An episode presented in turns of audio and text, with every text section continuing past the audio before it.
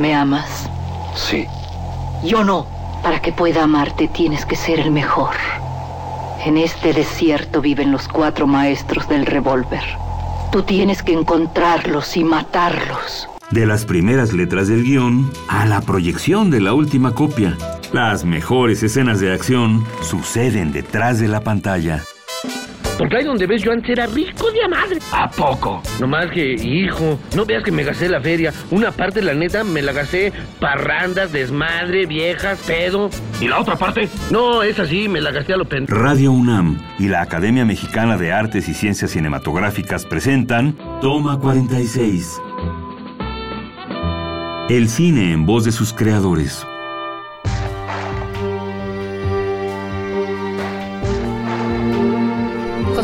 García Gras, oficio, director, guionista, productor.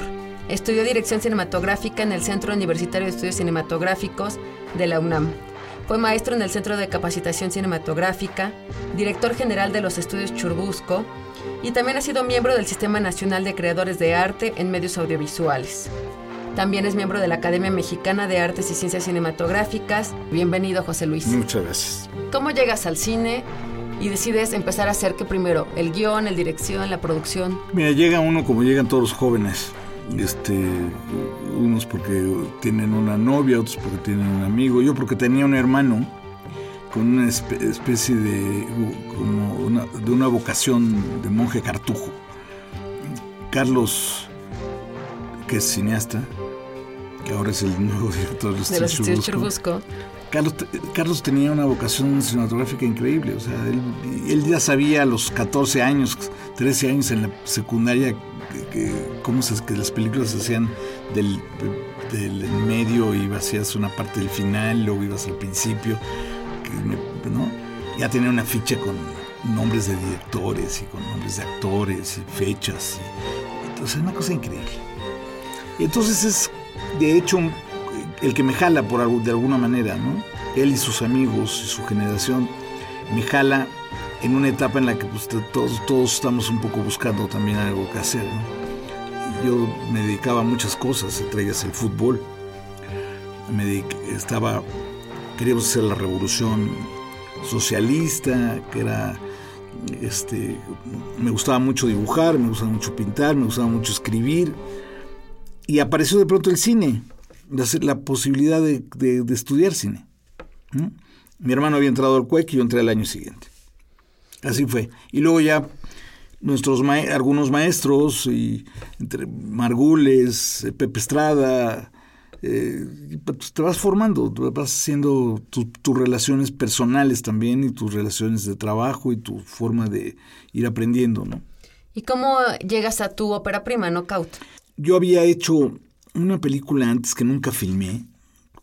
Hice un guion que se llamaba Guarura, que era un poco como la génesis de un policía. Y en esa época, Federico Wengershofer, que era también maestro del CUEC, y había construido, digamos, una como compañía que se llamaba Cinecódice, habían hecho una película que se habían ido a Cannes. En una época en la que además a nadie, nadie le daba bola, no existía el IMCINE, no existía nada, estoy hablando de los 70. Sí, te toca estar en una generación que llaman una generación perdida porque no había condiciones para producir. La tecnología incluso tenía sus propios bueno, era lo, que era lo que había que en ese momento, digamos. Lo, que pasa es que Alejandro Pelayo Rangel le escribió un libro que se llama La generación de la crisis. Está muy bonito el libro y está bien y habla de una son momentos, es como la generación de los ingleses que vivieron en los momentos de los bombardeos de la Segunda Guerra Mundial, o los que les toca de pronto vivir la época en la, en la que les organizan los Juegos Olímpicos. Son generaciones diferentes, te tocan cosas distintas, unas buenas, unas malas. Pero logras hacer knockout, que además, cabe mencionar, ganas el Ariel en 1984 por ópera prima. Sí. ¿Qué sucede? ¿Cómo fue el proceso? El proceso fue que en esa época no había nada y nosotros inventamos una cooperativa. Había había varias cooperativas. Nosotros hicimos una que se llamó Cooperativa Quinam, Fernando Cámara, Nerio Barberis, todo un grupo de gente de, que, siguen trabajando, eh, que tenían una compañía de sonido que se llamaban Scratch, que son los que me son mis productores. conseguimos dinero y en tres partes hicimos la película, digamos. Una parte fue cooperativa, otra parte conseguimos 50 mil dólares y otra parte eran los, fueron los Twitch Rusco.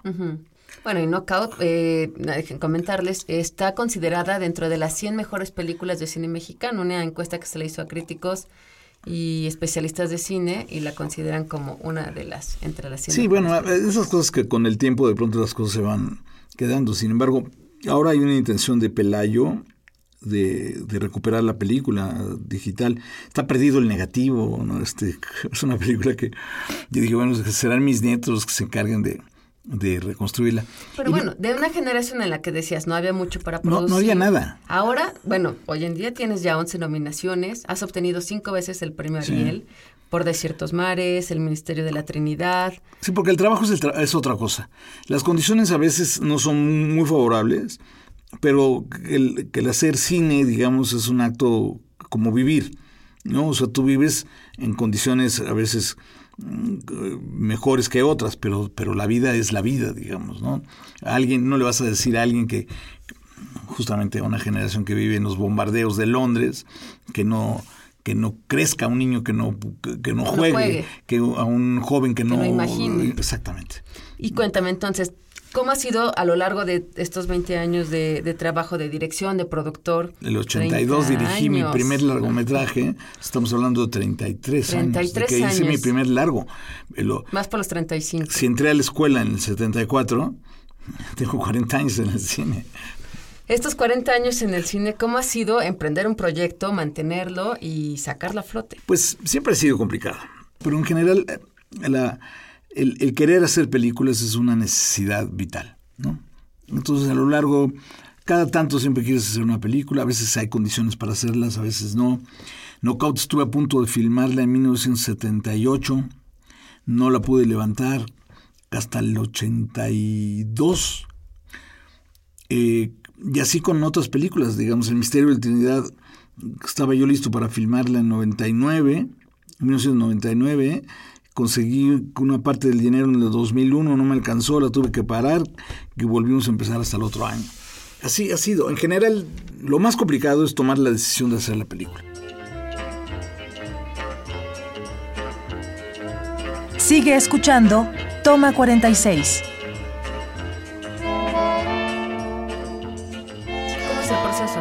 Escribes, desarrollas la idea, la imaginas y luego la diriges y tienes los actores y construyes ese A veces otro no, escenario. no, no es exactamente así de lineal, a veces de pronto, a veces tengo una cara, ¿no?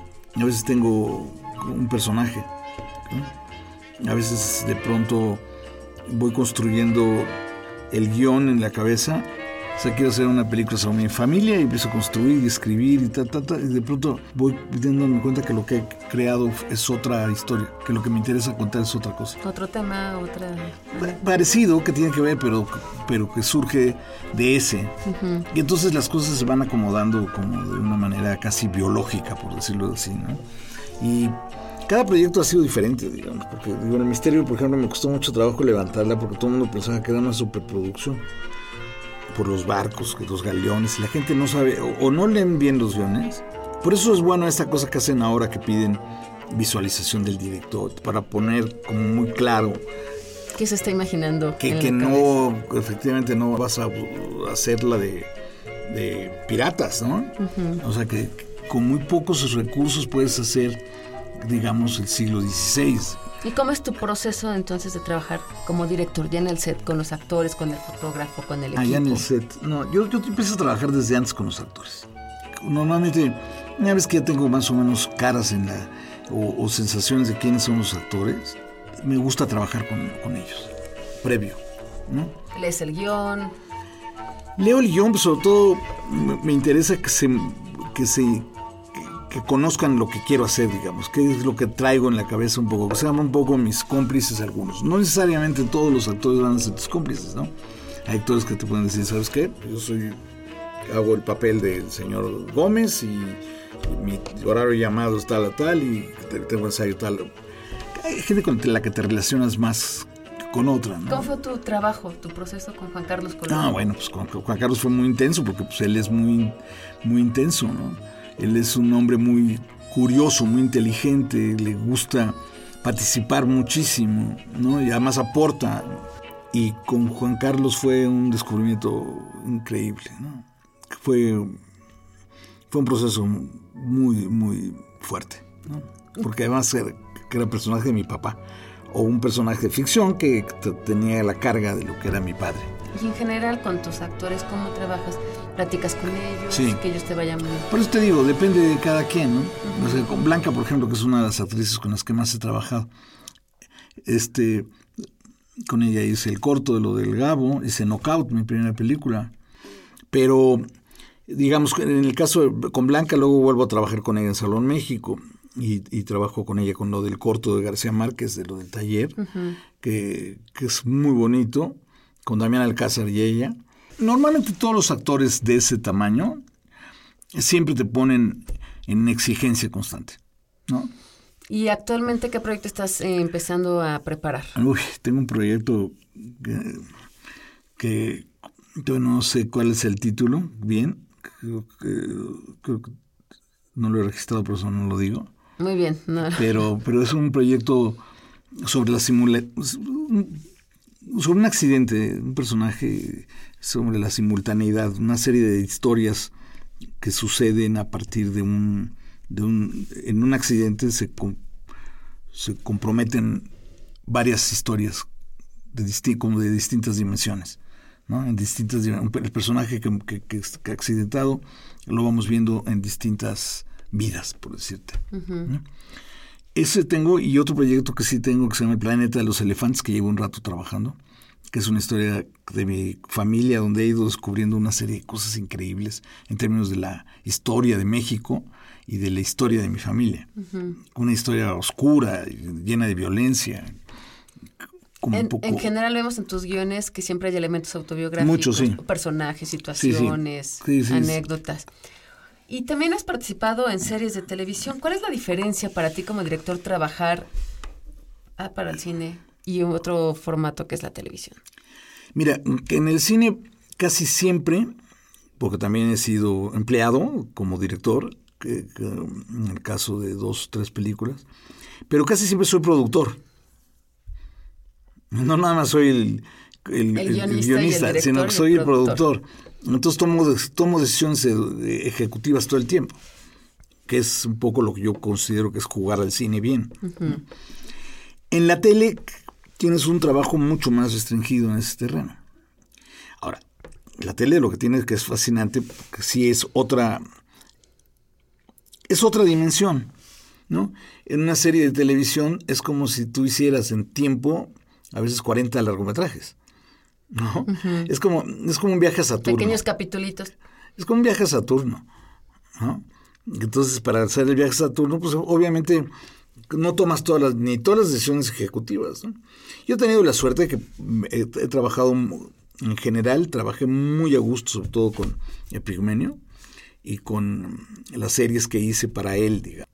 Se hacen cosas también increíbles y yo creo que todavía ese, ese terreno es para seguirlo explorando como tú ves entre pronto en las series americanas o inglesas. ¿no? José Luis, se nos terminó el tiempo. Nada más para cerrar, pues tres palabras que definan tu experiencia como director, productor, guionista en 40 años. Uy, ¿qué te podría decir? Básicamente, pues el, amor al cine, el amor a la, la, pasión por hacerlo, ¿no?